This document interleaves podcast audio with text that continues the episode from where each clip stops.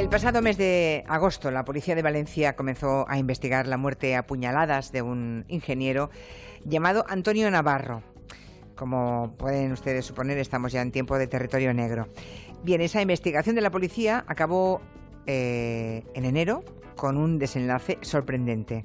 Fueron detenidos quien era esposa del asesinado, de María Jesús Moreno, a la que todos conocían como Maje, y también un compañero de, de, ella, un compañero de trabajo, que era un auxiliar de enfermería llamado Salvador Rodrigo, que fue el que se confesó autor del crimen. Luis Rendueles y Manu Marlasca, muy buenas tardes, bienvenidos a los dos. Hola. Hola, buenas tardes. Van a contarnos hoy en este territorio negro los secretos de esta investigación y de ese triángulo de amor y de crimen que formaban sus protagonistas.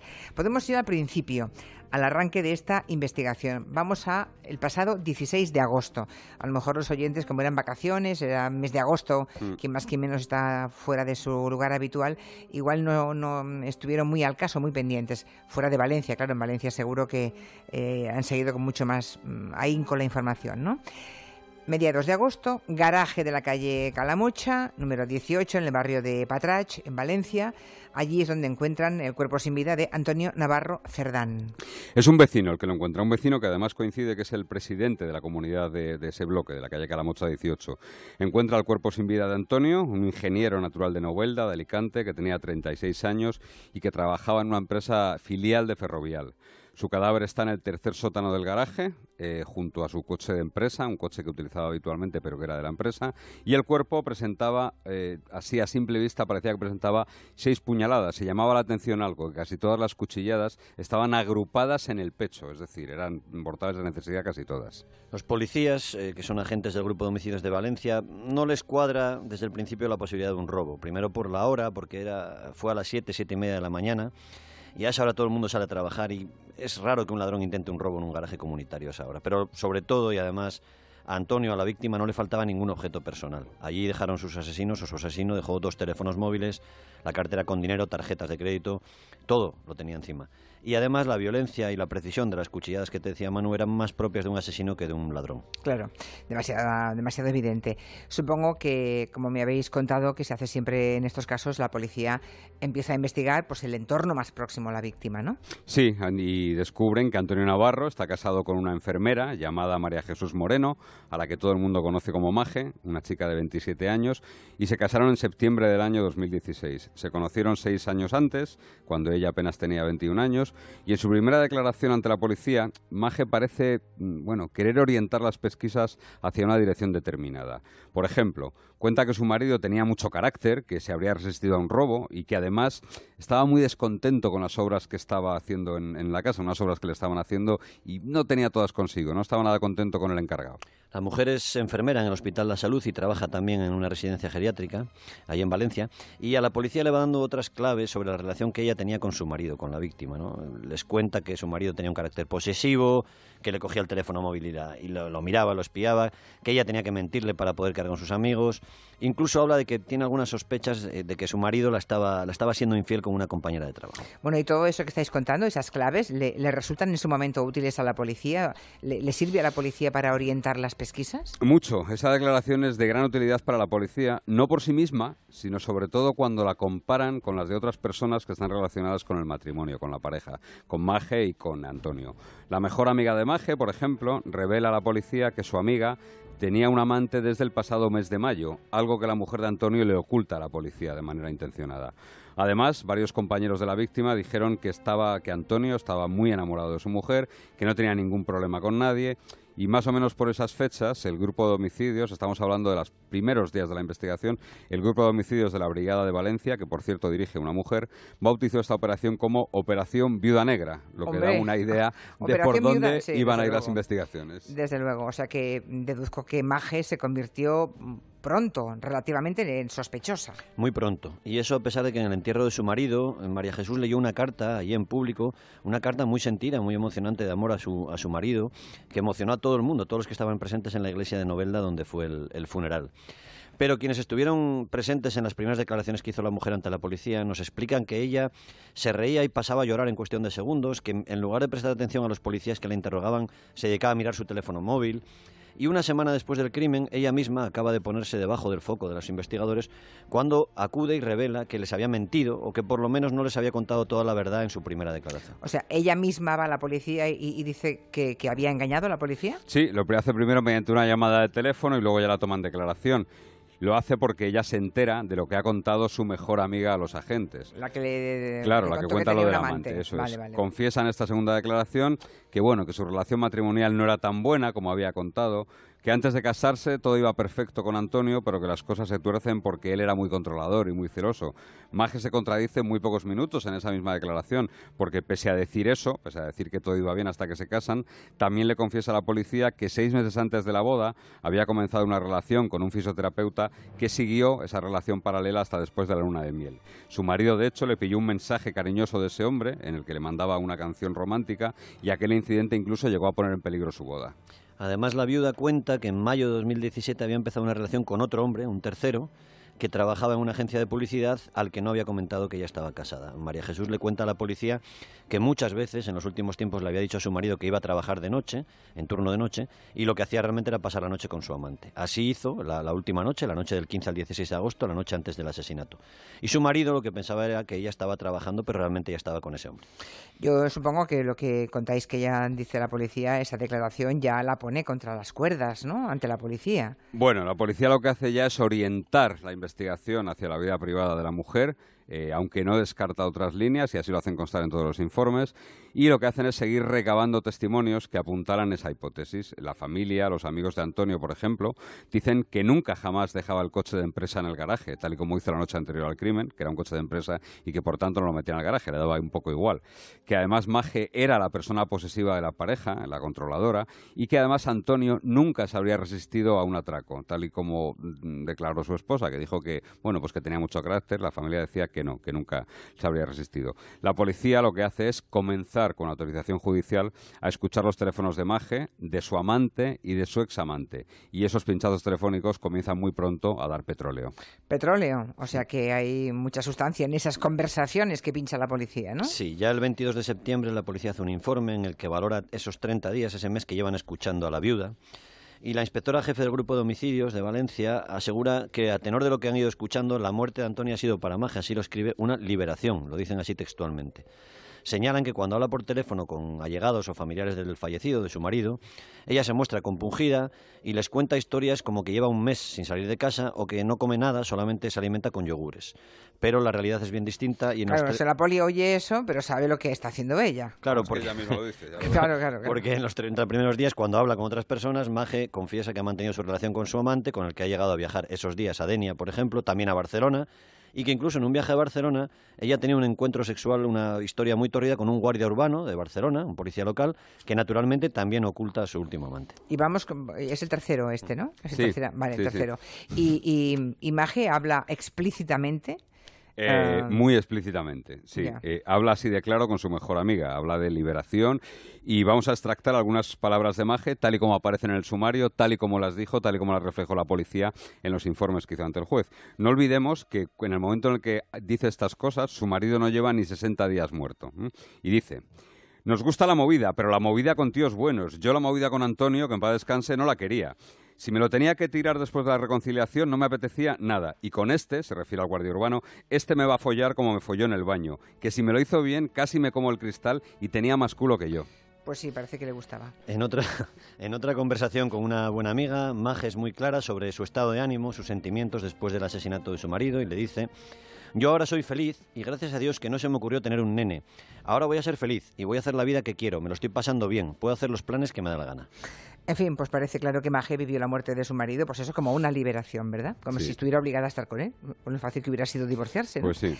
En fin, em, eh, terrible, la condición humana. Todas esas conversaciones que me estáis contando dan pistas o alguna pista darán sobre el autor del crimen. Nada, ni una. Lo cierto es que ni una. Sobre el autor material no.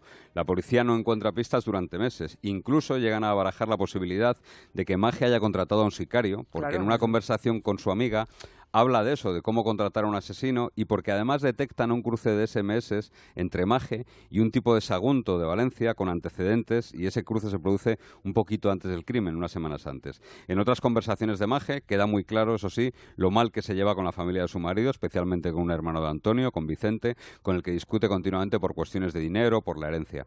La investigación sigue estancada en ese punto, saben que la investigación tiene que apuntar hacia esa vida privada de Maje eh, pero no avanzan nada más, no, no, no, dan más fruto las conversaciones y todo cambia, una llamada lo acelera todo. Y casi en cuestión de horas orienta definitivamente esta operación Viuda Negra hasta el que luego fue su desenlace. ¿Una sola llamada? ¿De, quién? Sí, porque ahí aparece un hombre, el 8 de noviembre, María Jesús, la viuda, habla con un hombre que hasta ese momento era desconocido para los policías. ¿no? El tipo es Salvador Rodrigo La Piedra, tiene 47 años, es compañero de trabajo, es auxiliar de enfermería en el mismo hospital en el, en el que trabaja María Jesús. Y los policías lo que averiguan es que entre los meses de mayo y agosto, hasta siete días antes del asesinato, ambos han hablado 20 veces. Siempre es él el que llama por teléfono, nunca ella. En esa charla de 9 de noviembre, Salva, el hombre, aparece como un tipo abatido, triste, y le dice a María Jesús que le ha dado un bajón y que ha ido a hablar con la policía. La viuda se pone a gritar y le dice cosas como ¿qué dices? No hagas locuras. El amigo la tranquiliza y le dice que ha hablado con un policía amigo suyo que le ha revelado detalles de la investigación y de la vida íntima de María Jesús. Y esos detalles que le revela el amigo policía a Salva no le gustan nada, incluso Salva se pone a sollozar cuando le dice que se ha enterado de que se va a ir a pasar el fin de año con su amante a Italia, le dice, le pide que le deje claro por favor si no puede ser feliz con él, se muestra completamente enamorado de ella, se muestra dolido todo el rato, sollozante. Maje, sin embargo, lo que único que le preocupa, lo que le preocupa, lo que le alarma, es que se da cuenta de que la policía la está investigando a ella y que además puede tener intervenido el teléfono. Y dice textualmente, yo creía que estaba descartado y me están a saco investigando, están pinchando mi teléfono y todo. En estas conversaciones parece claro que el tal Salva, ¿no? el compañero de trabajo de, Maje, em, parece que está muy enamorado de ella, ¿no?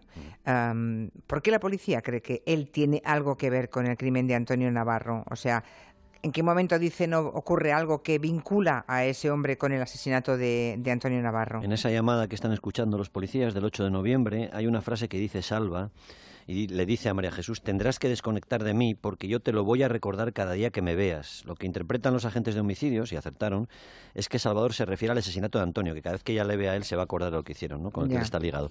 María Jesús se da cuenta de que tiene el teléfono pinchado y al final de la charla ya no quiere hablar más e insiste en verse personalmente con su compañero de trabajo. Pero la poli que está escuchando no tiene ningún problema en acudir a esa cita, ¿no? Imagino que la cita la vigila de, cerca la policía. Sí, por supuesto, y los investigadores ven por primera vez a Salvador Rodrigo en ese encuentro con Maje. Que hasta ese momento no, no, le ponían cara, no, sabían, quién, era. ellos lo que ven es que hay un teléfono que eh, ha llamado en 20 ocasiones desde mayo hasta agosto, siempre ha llamado él a ella eh, pero claro, al ser posterior al crimen no, saben el contenido de las conversaciones. El teléfono de Maje se interviene después. Saben que ese teléfono ha interactuado 20 veces con Maje, pero no saben quién es, no saben quién es el titular y él nunca había aparecido hasta esa llamada del 8 de noviembre.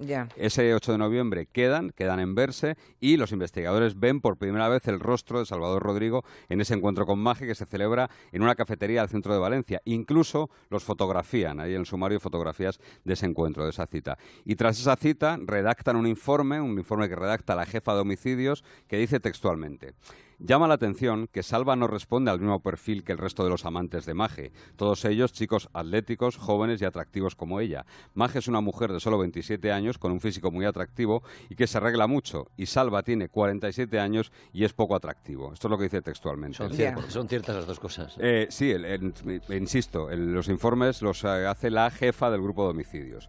Sobre la conversación entre ambos, los agentes dicen que él tiene una actitud en todo momento sumisa y dócil hacia ella, casi suplicante, mientras que ella está en todo momento en esa conversación dominante y fría. ¿Y qué ocurre a partir de ese momento, cuando parece que empiezan a encarrilar eh, la investigación?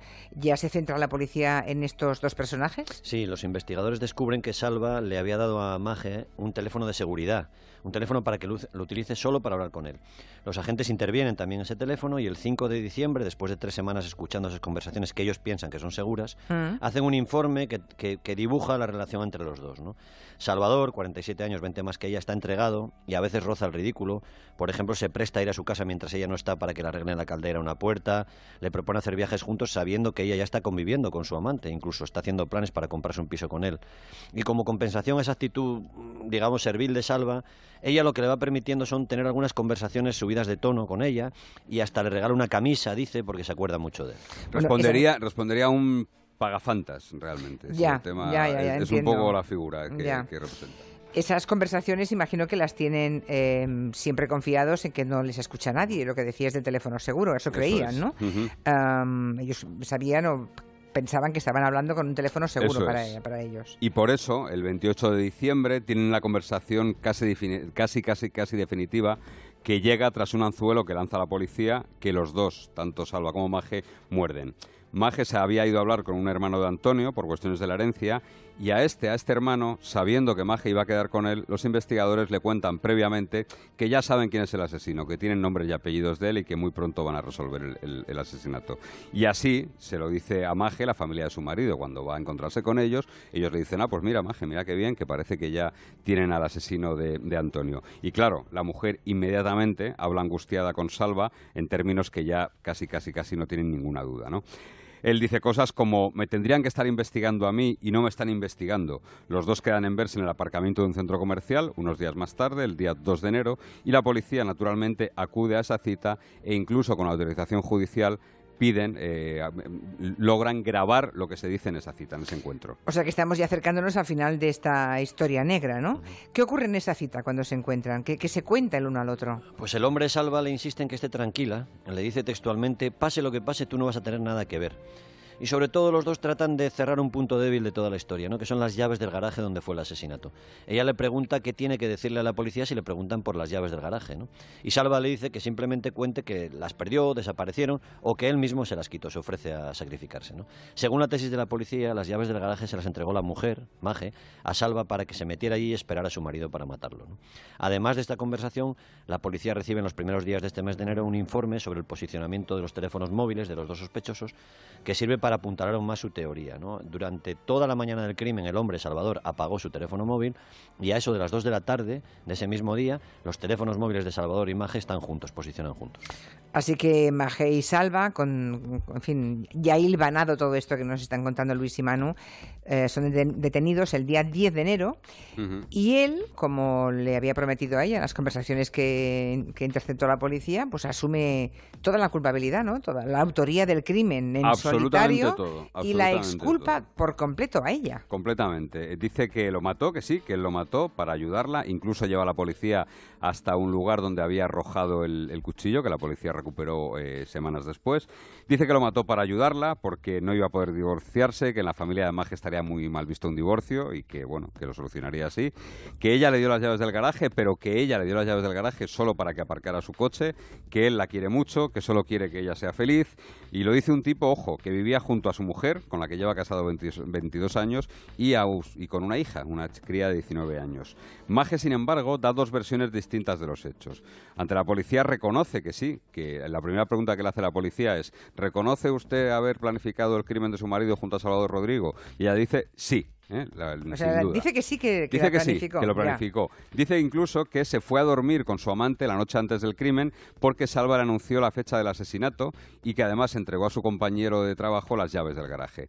Dice que la situación con su marido era muy mala, que la había amenazado con echarla de casa y dice que de vez en cuando, sí, mantenía relaciones sexuales con Salva, aunque matiza, y lo entrecomillo esto porque es lo que dijo, solo sexo oral porque no me resulta nada atractivo. ¿Cómo?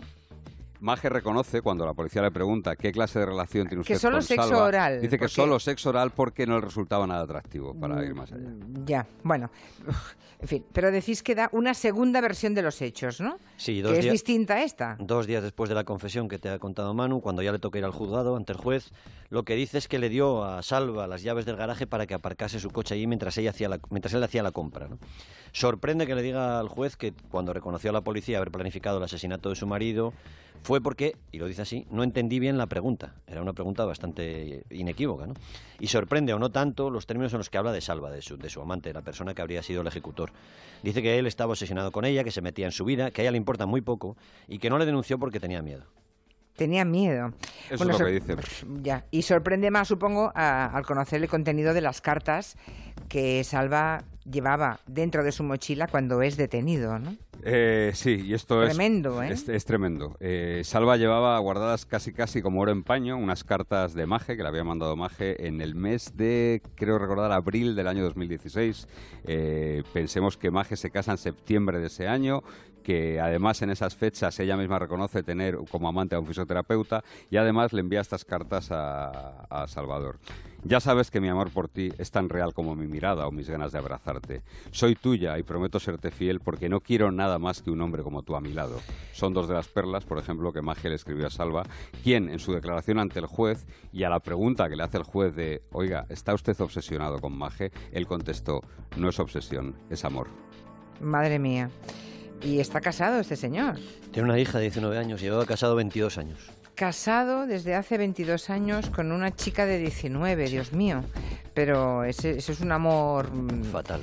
Lo que cree la policía y lo que cree segura el fiscal, está orientando el tema por ahí, es que Maje le manipuló y le seguramente le prometió pues, que cuando se quitase de en medio Antonio a su marido, eh, bueno, pues podría tener una vida a su lado y es lo que provoca todo esto, ¿no? Pero ojo, eh, eh, hasta ahora no hay ninguna mm, prueba concreta que relacione a Maje directamente con el crimen, así que nos podemos llevar alguna sorpresa en los próximos meses. Así que podría ser. ¿Está en la cárcel actualmente o no? Está en la cárcel, pero mientras él siga mientras él siga comiéndose la autoría por completo, pues y, ella mantenga que le dio las llaves, sí, pero para solo para que aparcase el coche, pues si mantiene esa idea va a ser muy difícil mantenerlo. Probar lo contrario. Tremendo, tremendo. Bueno,